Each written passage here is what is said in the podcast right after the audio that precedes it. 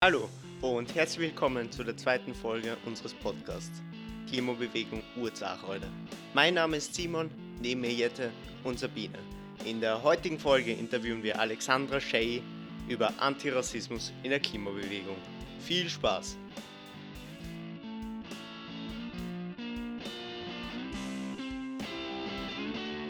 Hallo, in unserer heutigen Folge begrüßen wir Alex, mit der wir darüber sprechen, warum die Klimabewegung Antirassismus braucht. Hallo Alex, wer bist du überhaupt? Hallo, ich bin Alex, ich bin 19 Jahre alt, verwende Pronomen sie, ihr. Ähm, ich studiere aktuell Soziologie und bin sonst bei der Grünen Jugend recht aktiv. ähm, und wo kann man dich sonst noch weiter supporten? Finden tut mich auf jeden Fall auf Instagram, da bin ich am ersten aktiv. Facebook hätte ich an sich auch, aber da kommt selten was. Okay, ja, passt, danke. Ähm, damit unsere Zuhörerinnen ein besseres Bild von dir am Anfang gleich bekommen, haben wir uns ein paar lustige Fragen für dich überlegt.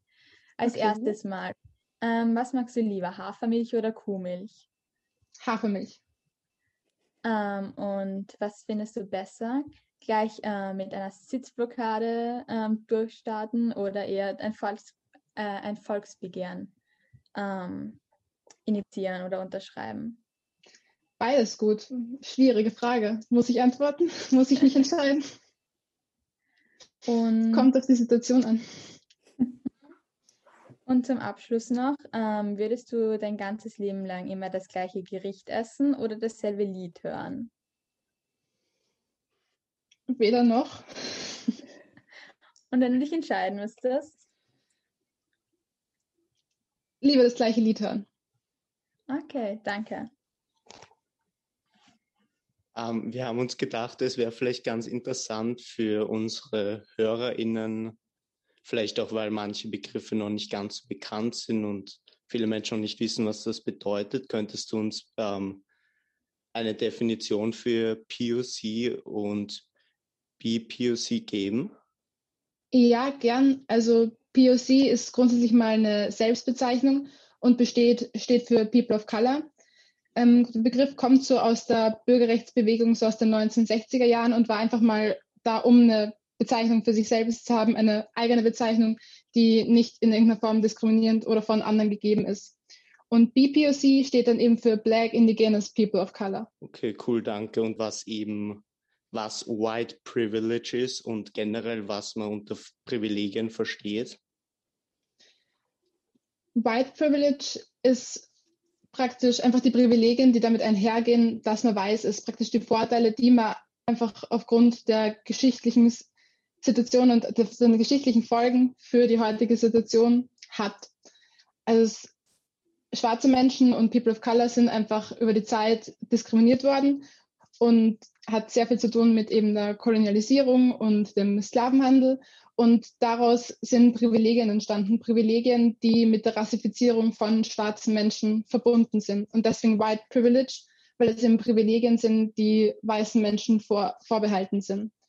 Und Privilegien an sich sind einfach Vorteile, die man im, im Alltag, zum Beispiel auch im Alltagsleben anderen gegenüber hat einfach dadurch, dass man nicht diskriminiert hat, einfach dadurch, dass man Möglichkeiten hat, dadurch, dass man nicht institutionell diskriminiert wird und dadurch, dass man von gewissen Sachen nicht abgehalten wird, weil man eben zum Beispiel nicht weiß ist, wenn das jetzt eine gute Erklärung war. Ja, danke. Ähm, und warum ist es denn wichtig, dass Klimaaktivismus und Antirassismus Hand in Hand gehen, findest du? Das ist eine ziemlich große Frage ich meine, sie haben, sind, haben ziemlich viel miteinander zu tun eigentlich. Weil ich meine, die Frage ist auch immer, ob, ob das jetzt, sei es lokal oder global. Also einerseits ist es eben wichtig, dass im Klimaaktivismus die rassistische Geschichte einfach bewusst ist, gleichzeitig aber auch, wen die, wen die Klimakrise als erstes trifft und warum sie wen als erstes trifft. So würde ich das grob beantworten, mhm. zusammengefasst. Ja, danke. Ähm, und warum findest du es wichtig, dass grundsätzlich der, dass die Klimabewegung alle Gesichter der Welt abbildet? Damit meine ich eben, dass von allen, aus allen Regionen, von allen Menschen berichtet wird. damit sie repräsentativ ist und auch die tatsächliche Situation widerspiegelt und es keine eurozentristische, primär weiße Perspektive auf die Situation ist. Ähm, was mir sonst noch bei der Vorbereitung für den Podcast untergekommen ist, dass eine Klimaaktivistin aus Bangladesch, die Toni Narshin, mhm. ähm, mhm. bei, also in Bangladesch ist es so, es gibt schon seit Jahren starke Klimaproteste und sie wurde auch als einzige Klimaaktivistin auf Kala beim Protest gegen das Steinkohlekraftwerk Datteln 4 auf einem Foto rausgeschnitten. Und es gibt eben viele Länder, wie eben zum Beispiel Bangladesch, die jetzt schon mit den Auswirkungen des Klimawandels zu kämpfen haben. Und trotzdem wird in der europäischen Klimabewegung immer von Problemen der Zukunft gesprochen, und in den westlichen Medien werden auch Aktivistinnen wie Greta Thunberg und Luise Neubauer heroisiert.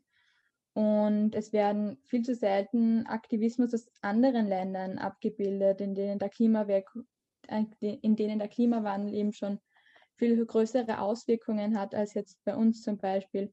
Warum glaubst du eigentlich, dass schließt die europäische, Klimabewe die, Euro die europäische Klimabewegung andere Perspektiven wie diese zum Beispiel nicht mit ein? Ich würde sagen, aufgrund der grundsätzlich eurozentristischen Sicht, die wir auf alles Mögliche in Europa haben, weil einfach andere Perspektiven aufgrund der Erzählung oft ausgeschlossen werden oder nicht bedacht werden. Und weil auch bis zu einem gewissen Grad sicher, weil ein gewisser Grad von Verantwortung mitspielt. Welche Länder sind verantwortlich für den Klimawandel?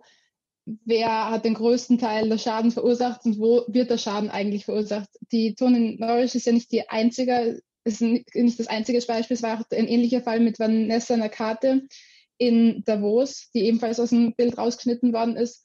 Und das ist eben eine ugandische Klimaaktivistin. Und es werden einfach bis zu einem gewissen Grad Bereiche und Regionen unsichtbar gemacht. Also gibt es auch einen ganz coolen Tweet von Vanessa Nakate, sie eben getweetet hat, you didn't just erase a photo, you erase a continent. Und genau das ist es im Prinzip. Es geht um Perspektiven und um Länder, die einfach nicht gezeigt wird, werden und deren Folgen auch nicht gezeigt werden. Und damit stellt sich Europa praktisch selbst weiterhin in den Mittelpunkt und denkt auch nur an sich und die eigenen Folgen und erhält die Perspektive aufrecht, würde hm, ich ja. sagen. Ja, voll eben über die habe ich auch gelesen. Und ja, eigentlich ist es echt bedenklich, dass für, also für mich persönlich, dass andere Länder, andere Perspektiven da nicht ähm, aufscheinen bei uns. Da, da ich finde, dass es eben noch wichtiger ist, dass eben die Aktivistinnen und Aktivisten aus diesen Ländern ähm, repräsent ja, oder repräsentiert, auch gezeigt, gefeiert, was auch immer werden, da die, dass dort eben wirklich schon höchste Eisenbahn ist und da die dort wirklich schon was bewegen müssen und ja. Absolut, ja. Ist ja praktisch einfach eine Erhaltung einer ganz alten Perspektive. Hat auch sehr viel mit Kolonialismus und so Neokolonialismus zu tun, würde ich sagen. Mhm. Ja.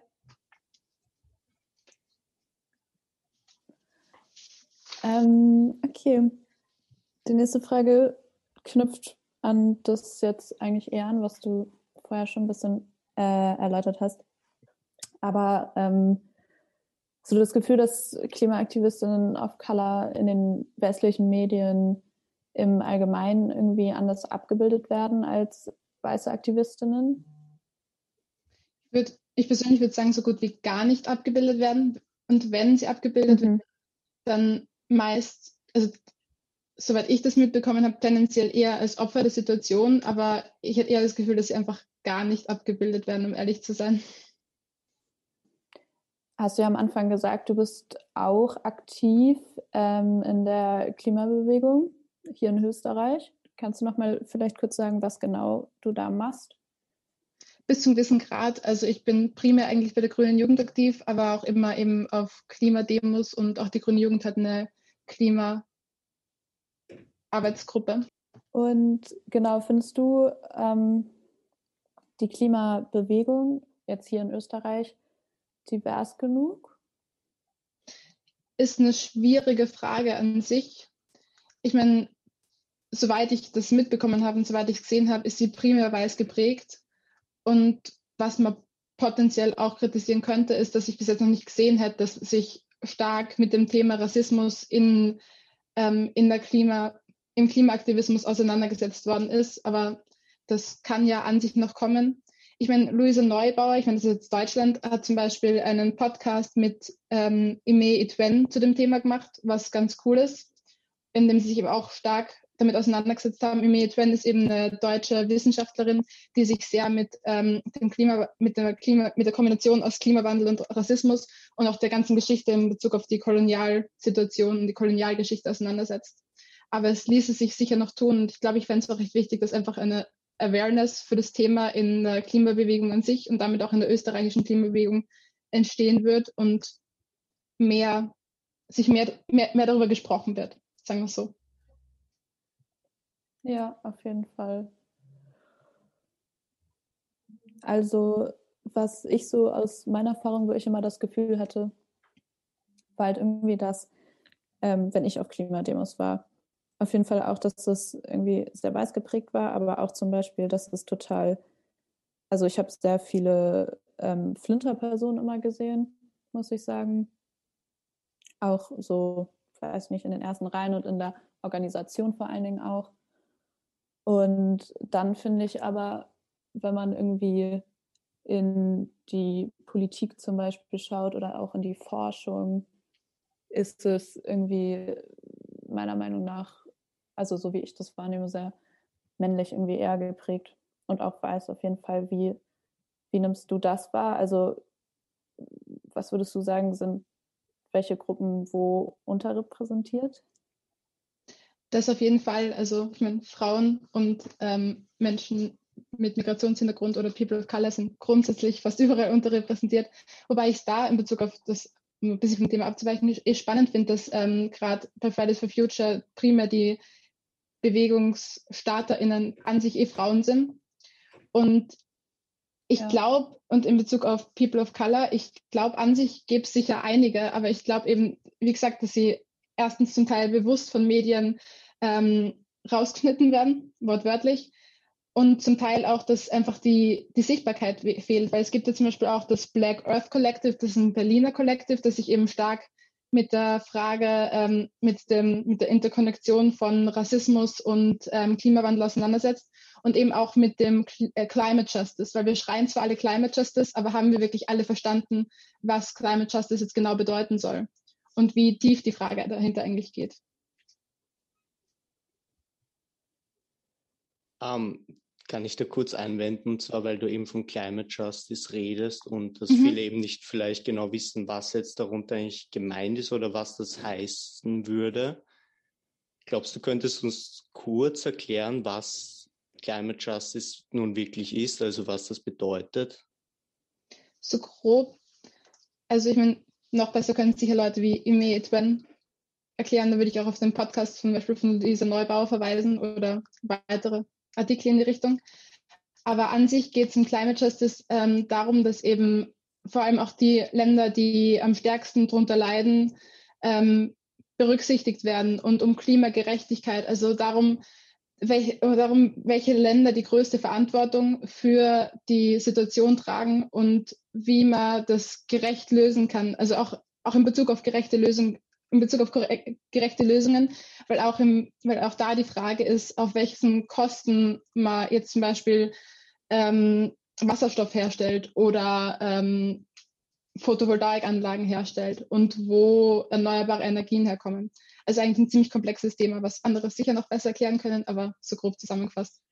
Voll, Dankeschön. Um, und ihr habt eben, du hast doch gerade davon eben erzählt, dass Frauen und generell POC, also Frauen und POCs sehr unterrepräsentiert sind in der Klimabewegung, aber generell überall. Und ähm, hast du selber schon irgendwie in der Klimabewegung Diskriminierung erfahren? In der Klimabewegung nicht wirklich, nein. Also jetzt nicht bewusst. Ich meine, ich weiß nicht, wie groß die Awareness für das Thema Rassismus ist, aber ich persönlich nicht, nein. Voll genau, gut, dass du das gerade ansprichst für Awareness, für Rassismus und zwar, ähm, weil die Leute sind jetzt vielleicht nicht rassistisch, aber das heißt ja oft auch nicht, dass die Leute gleich antirassistisch sind. Ähm, sind die Leute mit in der Klimabewegung teils deiner Auffassung nach ähm, reflektiert über Critical Whiteness und setzen sie sich damit auseinander, was es jetzt heißt, weiß zu sein und generell, wie ist da deine Erfahrung so? Das ist eine schwierige Frage, weil ich eben, wie gesagt, primär in der grünen Jugendaktiv bin, jetzt gar nicht so bei Fridays for Future oder so unterwegs bin und das kann ich auch schwer so allgemein beurteilen, weil ich meine, sicher werden sich einige so grundsätzlich im politischen Diskurs so weiterbilden und sich damit auseinandersetzen. Aber an sich wäre es auf jeden Fall wichtig, einfach um einen Safe Space für schwarze Menschen oder People of Color zu kreieren und damit auch für schwarze Menschen in Österreich zum Beispiel leichter zu machen, sich in, der, ähm, in Bezug auf das Klima zu engagieren, weil es einfach einfacher ist, wenn du weißt, dass du nicht, probably nicht Rassismus unbedingt ausgesetzt bist und einfach in einer Gruppe bist, die aware ist wie genau wird generell bei, bei euch das so thematisiert, also generell Antirassismus?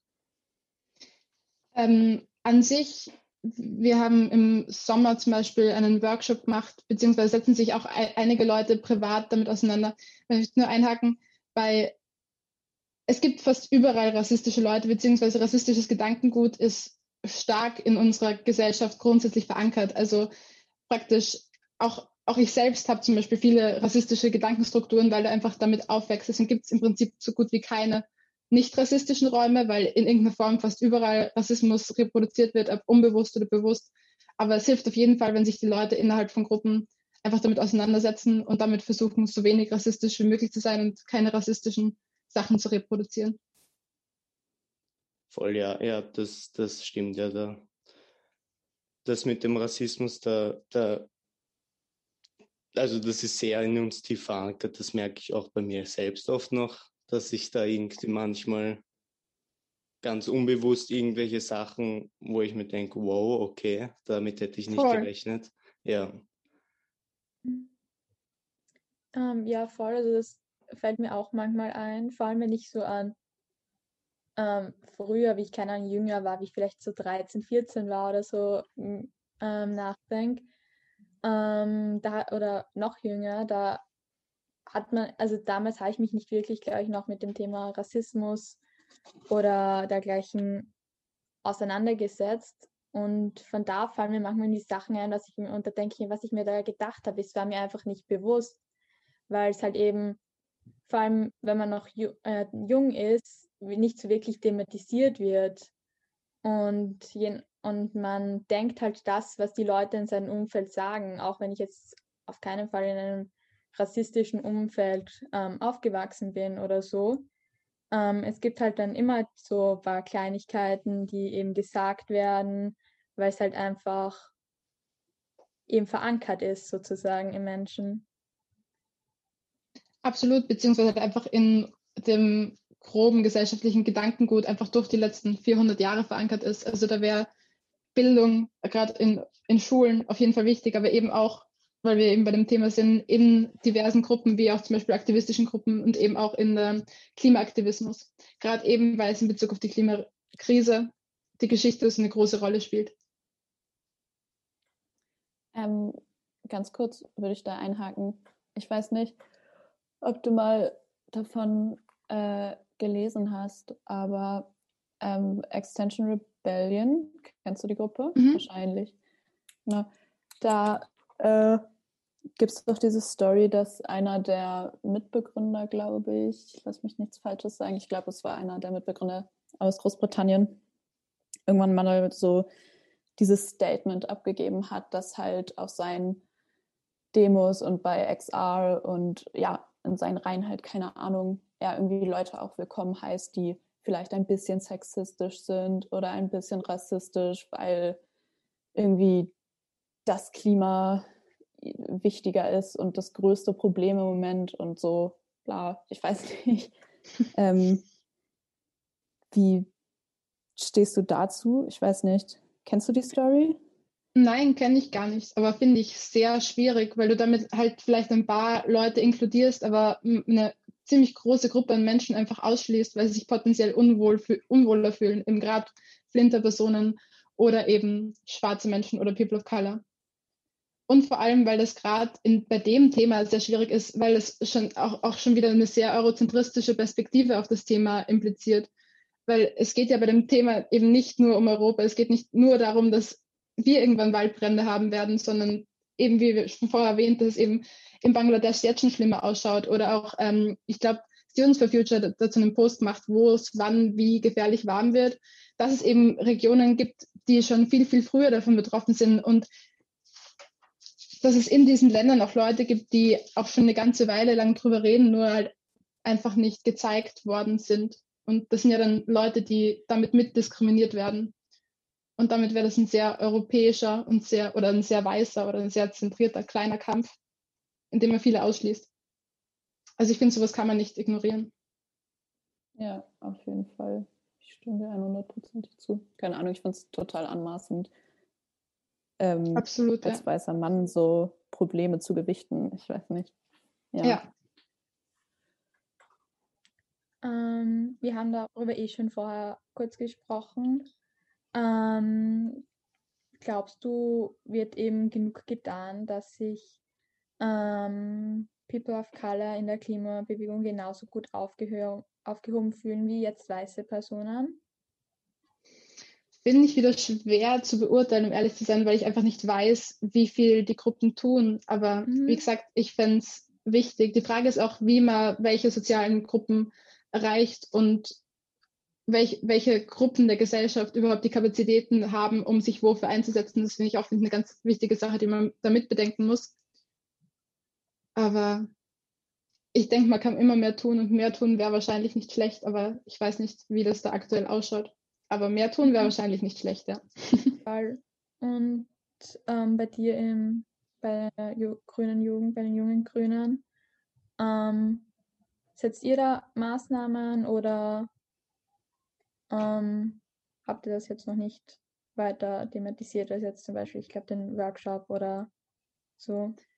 An sich schon. Wir haben inzwischen eine Antirassismus-Arbeitsgruppe und versuchen eben über die Arbeitsgruppe solche Themen anzusprechen, aufzugreifen, im besten Fall eben für die ganze Organisation zum Beispiel Workshops zu machen. Mhm. Aber ja, ich meine, es in Corona-Zeiten auch wieder schwierig. Ja, total. Ähm, und was kann man selbst als Klimaaktivistin, Umweltaktivistin tun, um diesen zu diesem Thema eben Bewusstsein zu schaffen? Also das ist so an alle Zuhörerinnen und Zuhörer vor allem gerichtet. Hast, hättest du da irgendwelche Ratschläge? Sich mit dem Thema Rassismus auseinanderzusetzen, sich mit seinen eigenen Privilegien auseinanderzusetzen, sich mit solchen Sachen wie Alltagsrassismus auseinandersetzen, aber eben auch gerade in Bezug auf das Klima sich mit Kolonialgeschichte auseinandersetzen, sich mit der Sklaverei und diese ganze Geschichte dahinter auseinandersetzen, damit welche Länder wovon als erstes betroffen sind, aber auch welche Lösungen praktisch tatsächlich Lösungen für alle sind, das nicht nur für Europa und welche Lösungen wieder nur eine Form von Neokolonialismus sind und damit eigentlich zum Nachteil gewisser Länder. Ich meine, ich kann da eben einen Podcast von Luise Neubauer ebenfalls empfehlen, also was Rassismus mit der Klimakrise zu tun hat, das in Bezug eben auf Klima und Rassismus und eben sonst alles von Ime Twen, wobei die jetzt die, sie zwar in einem Podcast zu hören ist, aber sonst selbst bei Black Earth, glaube ich, Collective, glaube ich, aktiv ist und sonst aber, glaube ich, keine Bücher oder sowas hat. Und sonst eben so in Bezug auf persönlichen Rassismus eben sowas wie Exit Racism oder was Weiße über Rassismus wissen müssen, aber nicht hören wollen. Ich weiß nicht, ob ich den Titel ganz richtig habe, von Alice Hasters. Das kann ich immer empfehlen, falls man sich damit auseinandersetzen will, was man vielleicht sollte. Okay, vielen Dank. Ich glaube, das werden wir dann eben irgendwo verlinken oder darüber posten im weiteren, ähm, im weiteren Zuge. Ähm, ja, hast du sonst, jetzt sind wir eigentlich schon relativ am Ende von unserem Podcast, hast du sonst noch irgendwelche ähm, Dinge, die du gerne sagen möchtest, die du noch gerne anbringen möchtest, irgendwelche Themen, die du noch gerne angesprochen haben möchtest? Ich glaube, ich habe ziemlich alles gesagt. Auf jeden Fall danke für die Einladung. Danke für das coole Gespräch. Ja, danke dir auf jeden Fall. Es war echt super. Ähm, danke, dass du dir die Zeit genommen hast. Und auch vielen Dank an unsere Zuhörerinnen und Zuhörer. Ähm, tschüss. Ciao, hat mich sehr gefreut.